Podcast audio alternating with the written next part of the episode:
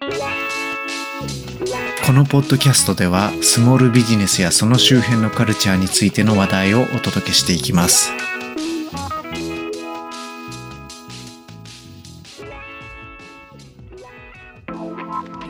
再生ありがとうございます。ウェブディレクションと音源制作を手掛けるシララ株式会社伊藤博之です。今回はマッキンゼーカンパニーが2021年に発表したレポート、日本の営業生産性はなぜ低いのかについて時間がなくてまだ読んでいない方のために私がポイントを絞って聞き流すだけで良いようにお話ししたいと思います。このレポートは特にですね、営業 ROI つまり営業に対するリターンオンインベストメント投資効率についてのお話が主軸になっていますスモールビジネスをやっていく上で営業の効率性ってやっぱり死活問題なので、あの、私も興味深く読みました。で、まずまとめを言ってしまうと、営業リソースを新規成長領域に抜本的に振り向ける腹決めを企業は行って成長機会を逃しちゃならない。そうしないと国際競争で死んじゃうけどいいの？っていうことをですね、このレポートは主張しているようですね。で、レポートの中身としては4章に分かれていまして、えーと、今日はそのうち第3章までをお話ししたいと思います。えー、まず概要なんですけれども、第1章は営業 ROI とはというもので、えまあ、前提や言葉の定義を明確化させつつ問題提起をしている章になっています。で、第2章は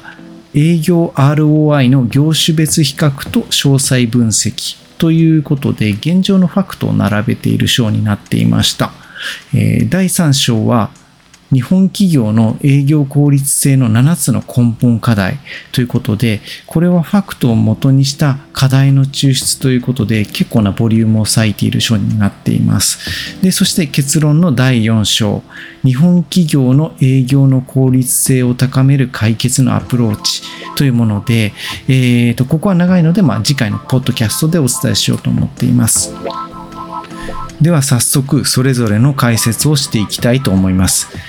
第1章の営業 ROI とは、では、営業の人件費などの経費を投資と捉えて、どのぐらいリターンがあるのか、つまり、分母が営業コストで、分子が粗利率という数値でですね、これを判断しようというふうに、記されています。分子を売上じゃなくて粗利にする理由っていうのは、まあ、安値で量を売るんじゃなくて、できるだけ利益が、利益額をもたらすのが営業の価値だからっていうことらしいんですね。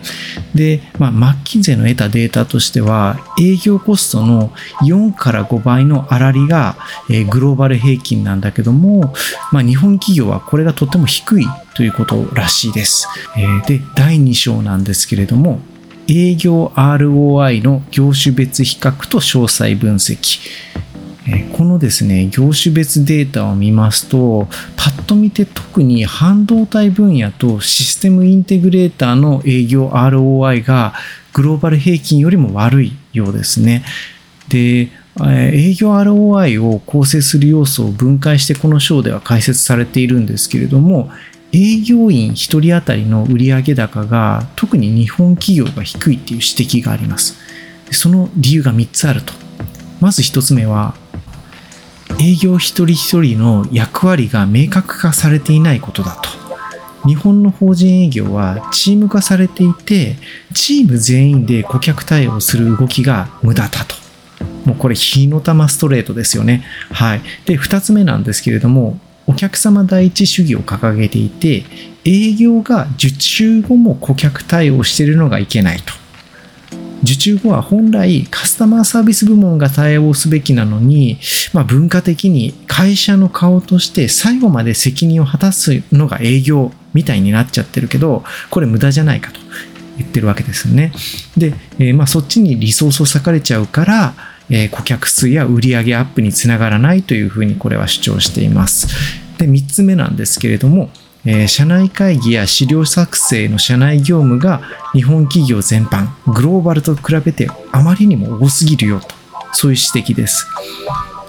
さらに指摘しているのが、デジタル営業の遅れで、えー、グローバルだと顧客や代理店への手間が大幅に削減されているんですけれども、日本はそのデジタル化がうまく進んでいないので、効率性に差が起きているということなんですね。まあ、多分これは、えー、日本の文化的な前例主義とか横並びも案に関係するんだろうと思います。で、この辺は後にも、えーと結構しつこく触れられているところですね。このレポートの中で。はい。で、え、人件費も結局年功序列によってアベレージが上がってしまっているという指摘もこの章でされていました。で、結局販管費がかかるから価格面での勝負も難しくなって新興国に負けるんだよというもう、まあ、グーの音も出ない分析をしています。はい、そして第3章なんですけれども、えー、日本企業の営業効率性の7つの根本課題です。ここは結構ですね、えー、ボリュームを割いて、このレポートでは述べられています。で、この7つの根本課題の1つ目の課題なんですけれども、組織全体の調和と協調を施行するがゆえの不明瞭な責任分担というふうに記されています。えー、これはですね、個人主義じゃなくて常に協調でやっていく。まあこれは国民性の指摘だとも言えますよね。で、チームプレーといえば聞こえがいいけれども、複数人で同じことをやってしまうと。特に大型顧客の商談だと意味もなく複数人で大名行列のように参加する。これありますよね。もうあの ROI を考えたら顧客の規模がでかい時でもいかに少人数で対応するかでもう ROI のスコアが上がるのは明確なんだけどもやっぱり情緒的にそういうことをしないというのがありますね。そして2つ目。お客様第一主義文化に起因した非効率性。これまあ先ほども前章でも指摘があったような話なんですけれどもグローバル企業だと例えば月次の営業会議のたびに案件の角度とか進捗状況が急に変わることっていうのは基本的に許されないわけですよね。なのに日本企業だとお客様都合っていうのを振りかざしたり、まあ、実際に何かお客様都合があればオールオッケーになってしまうと。それによって営業プロセスが不明不透明なまま許容されてしまうっていうのが非常に問題だというふうに、え指摘されています。でそれ以外にもお客様第一主義によって、えー、使用書とかのドキュメントについても顧客の要求するフォーマットに沿って細かく対応するのも無駄だと。これ結構分かりみがすごいですよね。うん。はい。そして3つ目。えー、顧客との取引関係が固定化することによる新規成長領域へのリソース振り向け不足。これどういうことかというと、日本企業は長年の取引があったりとか、あとまあ自社の OB がいるというだけで、えー、その取引先を優遇して、実は利益が出ないのに、まあ、取引を継続してしまうと。で、それによって、新規領域に割くリソースが確保できないっていう指摘になります。で、顧客主義っていうのは当然グローバル企業でも掲げているところはあるんですけれども、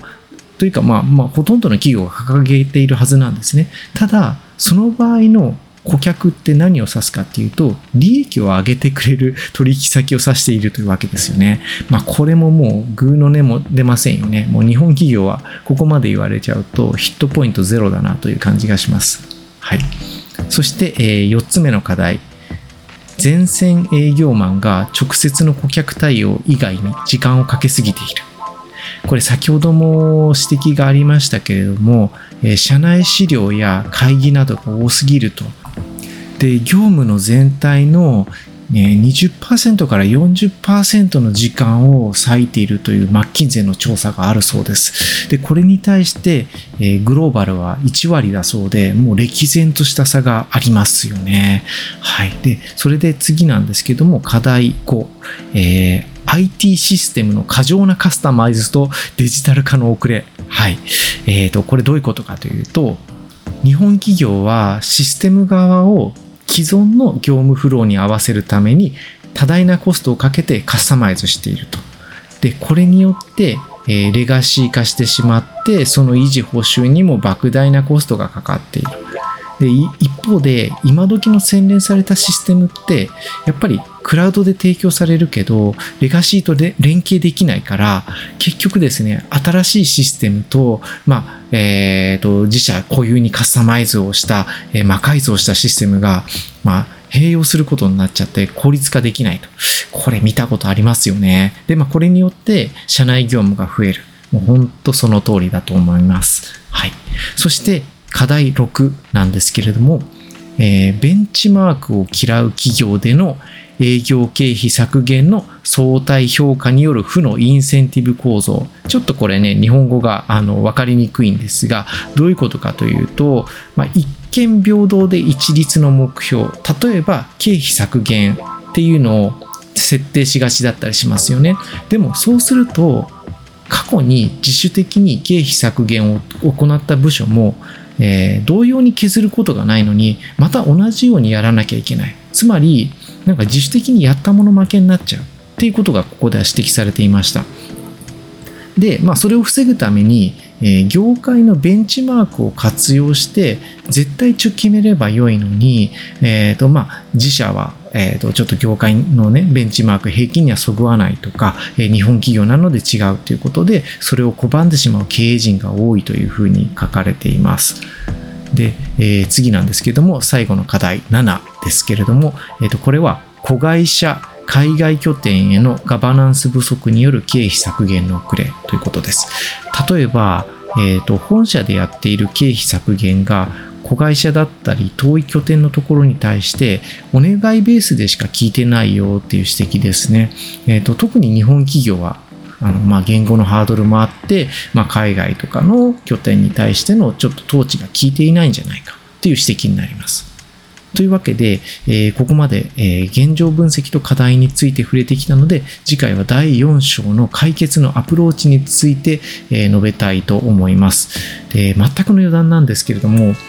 あのー、私が会社員だった頃、会社のボスとか上層部がマッキンゼ出身の人が多くて、もう本当に自分のようなボンクラはついていくのに必死というか、まあ、全然ついていけてなかったと思うんですよね。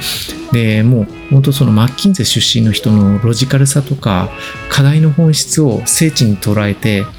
対処していく仕事ぶりがすごく僕も当時学びになっていたのでで、まあ、今回の ROI っていう、まあ、ね、角度での課題の捉え方も全てのプロジェクトにもうしつこいくらい設定されている基本指標だったので今回のレポートも読んでて全く同じ匂いがするなとか、まあ、言葉の使い方一つとてももうマッキンゼー節があるなと思ってこう背筋背筋を伸ばしながら読んでおりました。それではまた次回、第4章で解決策に触れる後編もお聞きいただければ嬉しいです。